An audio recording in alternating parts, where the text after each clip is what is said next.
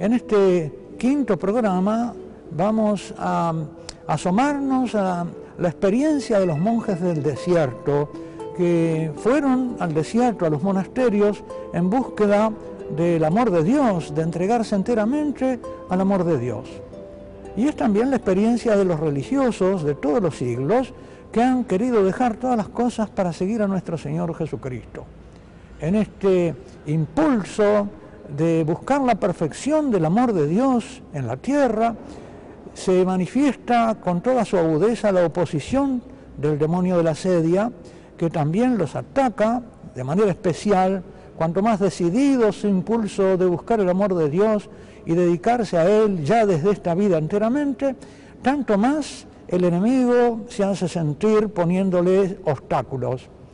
Esto dio lugar en la iglesia desde muy temprano, una vez que terminaron las persecuciones exteriores y la vida de los fieles en las ciudades se fue como entibiando por las tentaciones de las cosas de este mundo, se perdió el fervor de los primeros mártires, entonces muchos de los cristianos que querían vivir intensamente su entrega a Dios, eh, vieron que tenían que irse de la ciudad, irse al desierto, a buscar al Señor enteramente en una vida pura y sin las tentaciones de las ciudades, donde muchos se ablandaban en sus virtudes teologales, en su fe, en su amor a Dios, en la esperanza de los bienes eternos y quedaban como prendidos en las redes de este mundo. Ellos precisamente hicieron esa experiencia de querer desprenderse de todos los impedimentos, irse al desierto y dedicarse enteramente a Dios. Y allí se encontraron en toda su intensidad con el demonio de la sedia, con el demonio de la tristeza por los bienes divinos.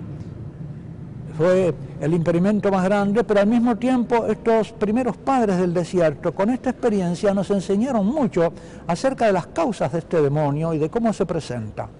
Por eso es tan importante que dediquemos este espacio a reconocer esta doctrina, recordarla. De Muchos padres del desierto hablaron del demonio de la sedia, entre otros pensamientos. Ellos hablaban de los ocho pensamientos eh, o de los siete pensamientos refiriéndose a los vicios capitales, pero no como fenómenos del orden moral, sino del orden espiritual. Los, siete pensamientos o los ocho pensamientos eran pensamientos que trae el enemigo para eh, impedir el camino o disuadir del camino a los hombres que buscan a Dios. Nosotros conocemos esa lista como los siete pecados o vicios capitales actualmente. Evagrio Póntico, uno de los padres del desierto, habla de ocho pensamientos. Y él, también como Casiano y otros padres, hablan del demonio de la asedia. Y dicen de él, eh, hacen como una especie de retrato de lo que le sucede al monje ante este demonio de la asedia, que quiero eh, resumirles un poco brevemente. Eh, el demonio de la sedia se presentaba en, el monje, en la vida del, monje. Imagínense los monjes que vivían en los monasterios, en el desierto, sin, mayor vegetación, a veces en, laderas de los torrentes excavadas en las rocas, algunos como ermitaños, en una roca, una cueva, se hacían una cueva y allí vivían. Eh, con una austeridad muy grande, con largas horas de silencio y de soledad, aparecía sobre todo el, peso del demonio de la sedia a eso del mediodía. Habían ayunado desde la noche anterior, desde la cena de la noche anterior, para celebrar la Eucaristía más tarde, un ayuno muy largo de muchas horas, al mediodía en el desierto, en esas zonas, un calor tremendo, nada se movía afuera, y ellos en ayunas se les hacía muy largo el tiempo y en ese momento entonces se presentaba como una, pérdida del consuelo divino. Ellos habían ido ahí, su voluntad los había empujado al desierto a buscar a Dios, pero ahora su sensibilidad se rebelaba contra el sacrificio que esa búsqueda de Dios le imponía a su carne, a su naturaleza, que se cansaba de, esas, eh, de esos ayunos, de esas fatigas, que se debilitaba, que por efecto de la soledad, del sol, del calor, eh, sentía el peso de ese tipo de vida. Entonces la, entraba en la sensibilidad ese desasosiego, esa ansiedad lo hacía asomarse a las ventanas, tratar de buscar con quién hablar, eh, le, producía una inquietud física, eh, a veces eh, irresistible, y le venían pensamientos de que él vivía mejor afuera, añoraba su existencia en el mundo, se sentía tentado de irse de ese lugar a otro donde quizá podría tener un oficio dentro del monasterio distinto, eh, estar con otros hermanos en un monasterio y no solo en su gruta, en fin, la tentación de la huida del lugar donde estaba, era, dice tanto Casiano como Evagrio, que era el demonio de la sedia, el demonio más pesado que ataca al monje. Mucho más que los demás pensamientos, el pensamiento de la gula o el pensamiento de la lujuria, pensamiento de las riquezas o el sueño por las cosas pasadas, de, los afectos de la vida familiar, de sus trabajos o de sus amistades en la ciudad mucho más pesados que todos esos pensamientos era este pensamiento de no encontrar el consuelo de Dios que habían venido a buscar. Porque posiblemente en sus primeros tiempos de conversión los consuelos habían sido, como suele suceder con los convertidos, los consuelos eran muy abundantes, muy profundos, los dones espirituales que Dios imprime en la inteligencia y la voluntad como somos una sola unidad, redundaban en el resto de su persona, de su ser humano, también en la parte sensible, y entonces sus sentimientos eran muy agradables. Ahora quedaba la voluntad, quedaba la inteligencia, pero la sensibilidad estaba atormentada por las penas de esta vida dura que habían abrazado, por la, tensión de la obediencia, de la pobreza, de la castidad las cosas que habían sacrificado, todas para encontrar el amor de Dios. Porque era un abandono radical de todas las cosas buscando a Dios, para que Dios se manifestara. Y parecía que ahora Dios se ausentaba, se alejaba, no se manifestaba, no se lo encontraba. La sensibilidad se rebelaba contra este sacrificio que se le imponía, contra esta cruz que se le imponía. Encontraba que buscar a Dios era algo demasiado costoso para ese aspecto de su personalidad, para su ser humano, que se transformaba un poco en una vida inhumana esta que estaba viviendo, por querer ser demasiado divina. Venían entonces estas tentaciones, si todo este sacrificio es necesario, yo podría encontrar a Dios de otra manera mucho menos eh, radical y eh, podría también encontrarlo en la vida. Venían las tentaciones entonces de abandonar la vida monástica. Esto es eh, globalmente la, descripción y las causas de cómo en la vida monástica, que era precisamente donde se buscaba más radicalmente a Dios, el demonio de la sedia se manifestaba con una radicalidad también mucho mayor. Tan es así que eh, las descripciones que estos monjes del desierto nos hacen del demonio de la sedia, parece que nos impiden reconocerlas en aquellas formas que se manifiesta entre los laicos o entre personas que no viven una vida eh, religiosa tan radicalmente, con un deseo tan grande y con una consecuencia mayor en dejar todas las cosas por seguir a Dios. Esta radicalidad evangélica para buscar a Dios eh, se eh, producía entonces, o era el, caldo de cultivo apropiado para que el demonio atacara con una mayor radicalidad en la vida monástica. Ya vamos a ver que en la vida laical, en la vida nuestra, la, la asedia se manifiesta de una manera mucho más sutil porque como también la decisión de la búsqueda de Dios no es tan grande, no es tan radical y definida, entonces también es mucho más sinuoso el ataque del demonio de la sedia en los laicos o incluso en los religiosos de vida activa. Es muy interesante la descripción que nos hace em, eh, Evagrio Póntico, este padre del desierto, de cómo experimenta el monje el ataque del demonio de la sedia, que se llama demonio meridiano, porque ataca generalmente alrededor del mediodía, dos horas antes, dos horas después. En los monasterios se comía a la hora de la siesta actualmente, de modo que el almuerzo estaba retrasado y se hacía muy penoso el ayuno y el tiempo. Eh, Eh, los invito a escuchar esta descripción que nos hace Evagrio Póntico del demonio de la sedia porque es muy gráfica. Yo haré algún comentario en medio de ella. Dice que el demonio de la sedia o demonio del mediodía es el más pesado y duro de sobrellevar de todos. Ataca dos horas antes y dos horas después del mediodía. Primero produce la sensación de que el sol se ha detenido como si el tiempo no avanzase. Algo parecido a lo que nos pasa en los insomnios, ¿no? Que nos parece que ha pasado el y han pasado 10 minutos. El tiempo no pasa nunca.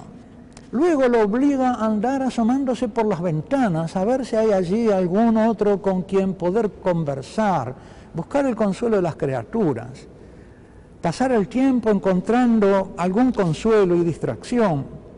Le inspira una viva aversión al lugar donde está. Pero ¿qué estoy haciendo yo aquí?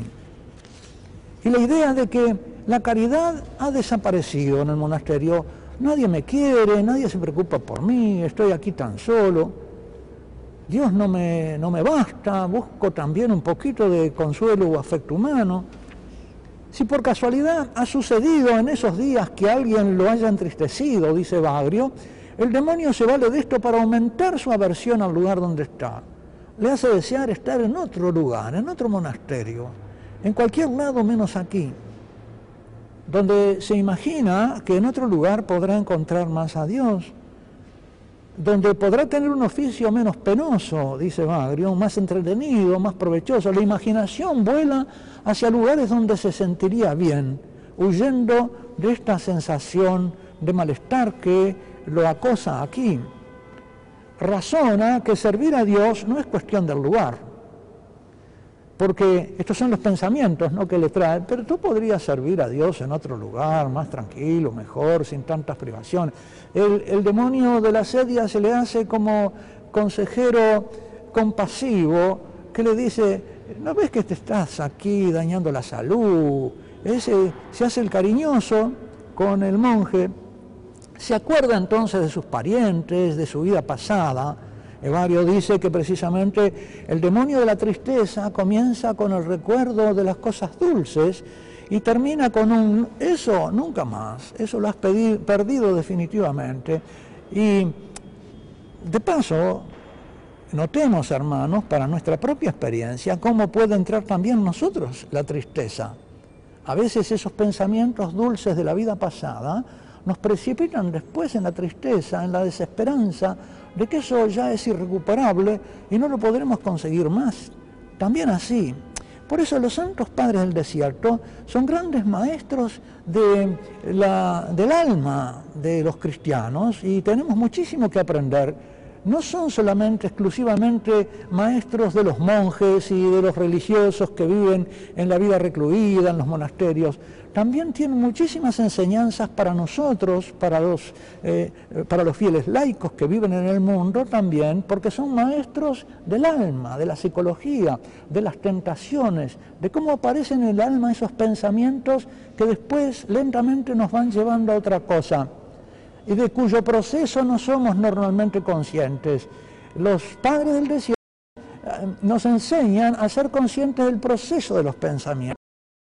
Volver sobre los pasos, como nos aconseja San Ignacio de Loyola, el patrono de este templo en que estamos aquí eh, grabando este programa, nos enseña a volver a eh, recorrer los pasos de los pensamientos para ver cómo de pronto empezaron en una forma eh, agradable, buena, y luego nos fueron llevando a la tristeza, al desánimo o a la desesperanza. Este demonio, dice Evagrio, como para darle al monje el ánimo para que lo soporte, no es seguido por otro. Cuando el monje lo vence, después de, de esta lucha, dice Evagrio, sucede en el alma que vence un estado de paz y una alegría inefable. Porque misericordiosamente con su sensibilidad le explica al alma, ¿por qué estás triste, alma mía? Como dice el salmista. ¿Por qué me conturbas? Espera en Dios que volverás a alabarlo.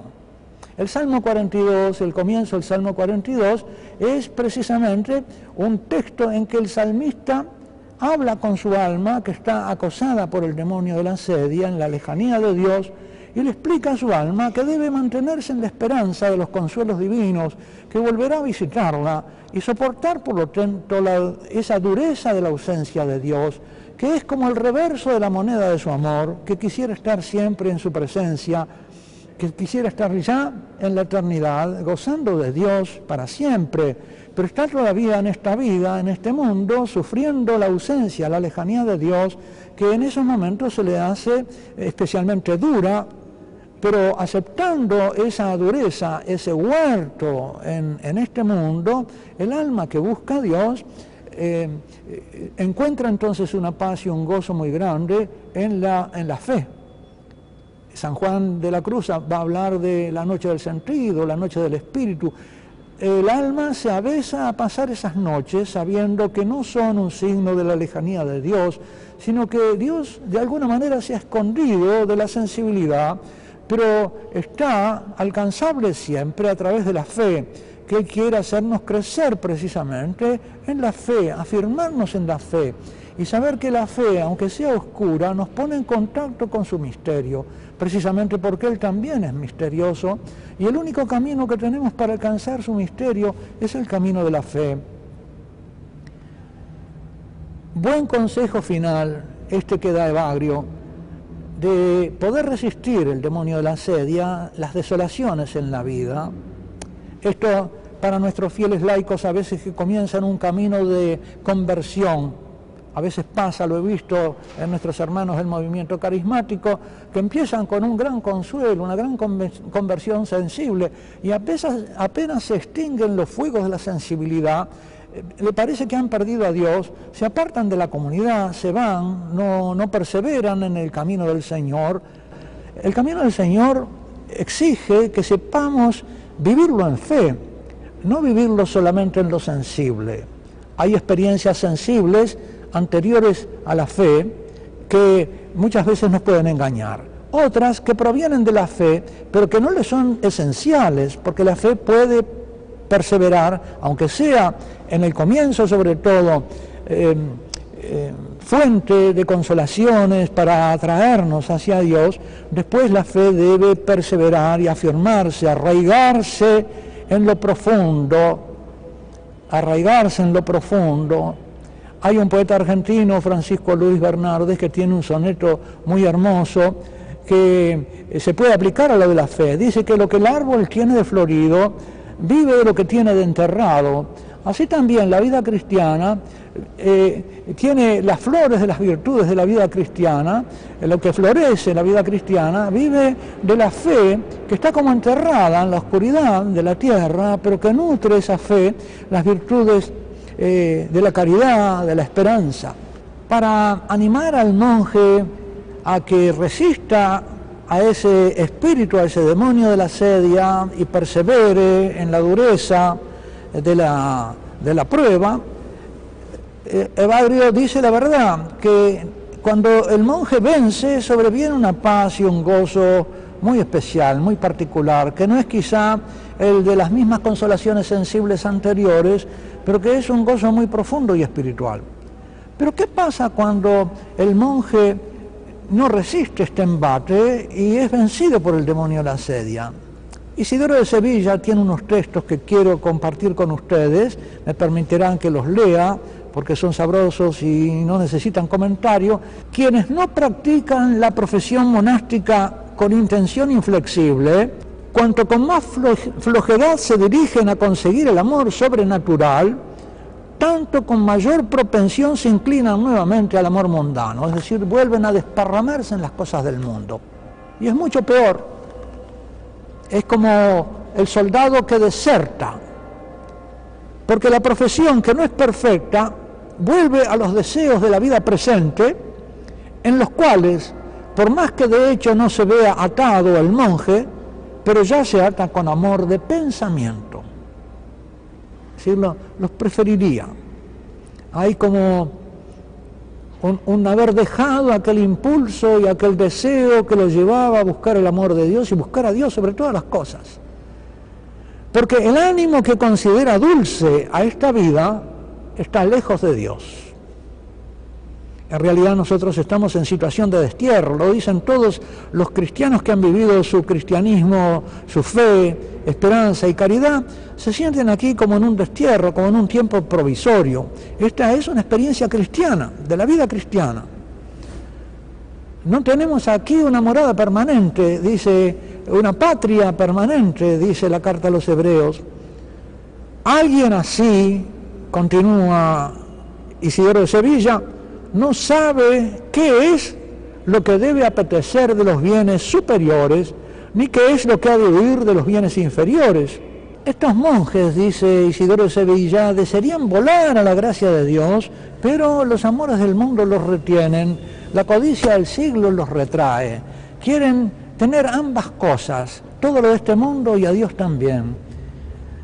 Y así sucede que quien ha prometido renunciar al siglo se hace reo de transgresión por haber cambiado su voluntad, por haberse revenido su voluntad, y así se hacen dignos de ser severamente castigados en el juicio divino los que menospreciaron cumplir el de hecho lo que en su profesión prometieron. Hay como un menosprecio de las cosas divinas, un retroceder en ese impulso, que era un impulso de gracia. Acá se trata de que han sido infieles a una gracia inicial, Dios los ha invitado, les, ha dado una gracia y ellos han menospreciado la gracia recibida al no continuar en ese impulso, al no aceptar la invitación al banquete que el Señor les ha hecho, porque tienen otras ocupaciones u otros deseos. Hay aquí algo de la reminiscencia de las parábolas de nuestro Señor Jesucristo, de los invitados al banquete que después eh, no son alzados dignos porque no, no tienen el traje de fiesta, no se han vestido enteramente para la fiesta, no han entrado en el banquete de la alegría divina, del amor divino, a festejar el amor divino, y se vuelven entonces a, a desear los manjares del mundo.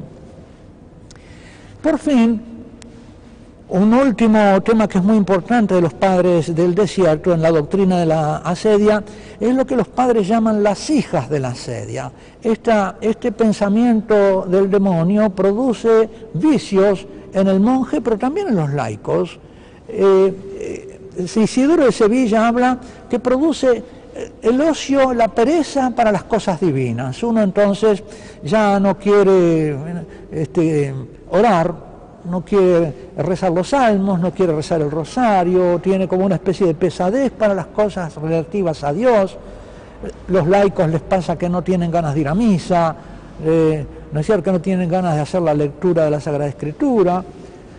La somnolencia, la pereza en las cosas de Dios, la importunidad de la mente, las distracciones que le vienen continuamente y que atacan eh, muchas veces en la oración, la inquietud del cuerpo, la ansiedad, que necesita moverse, que no puede estar quieto, la inestabilidad, la, inconstancia, se hace un proyecto de vida espiritual, después no lo puede cumplir, la verbosidad, eh, habla, habla, y, busca siempre con quién hablar, se derrama en las cosas exteriores y en los comentarios de las cosas mundanas, en palabrería vana que no conduce a nada, y por fin la curiosidad, está siempre atento a un montón de cosas a la tele.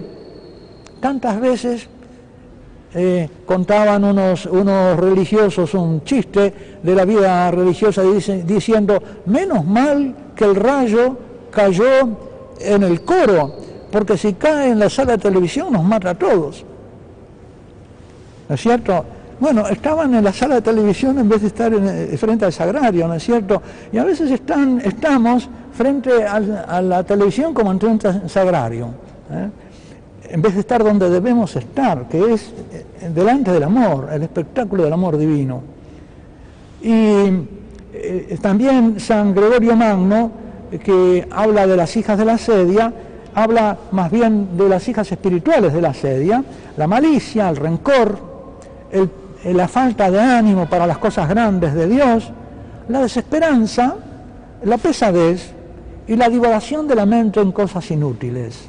Hemos terminado así, queridos amigos, este, esta breve síntesis de la doctrina de los padres del desierto acerca del demonio de la sedia, tal como se presenta en el monasterio, pero que también nos sirve a nosotros por semejanza con situaciones de la vida laical, para darnos cuenta también de cómo nos, ataca a nosotros, sobre todo cuando nos ponemos a buscar a Dios, se opone mucho mayor, eh, con mayor fuerza este espíritu.